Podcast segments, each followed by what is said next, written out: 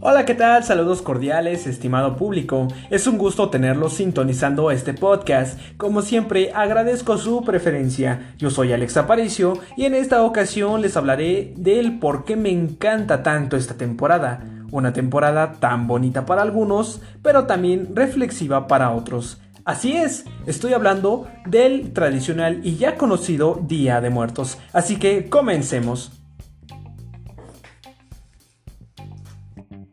Punto número 1. Tradicionalmente, en nuestro país se acostumbra colocar y decorar una ofrenda, esto como símbolo de honor a los fieles difuntos, lo cual implica la participación de la familia, promoviendo así la convivencia de los mismos.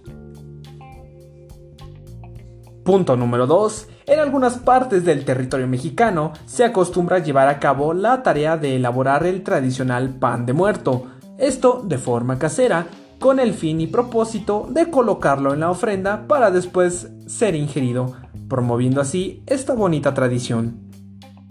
Además, como dato curioso, cabe mencionar que desde hace 15 años la fiesta del Día de los Muertos fue proclamada Patrimonio Cultural Inmaterial de la Humanidad por la UNESCO, de esta manera, el organismo internacional reconoce el valor de la tradición indígena y la riqueza cultural de esta celebración. Así que, por si tenías alguna duda, Halloween no es considerado patrimonio cultural. Así que, punto para México.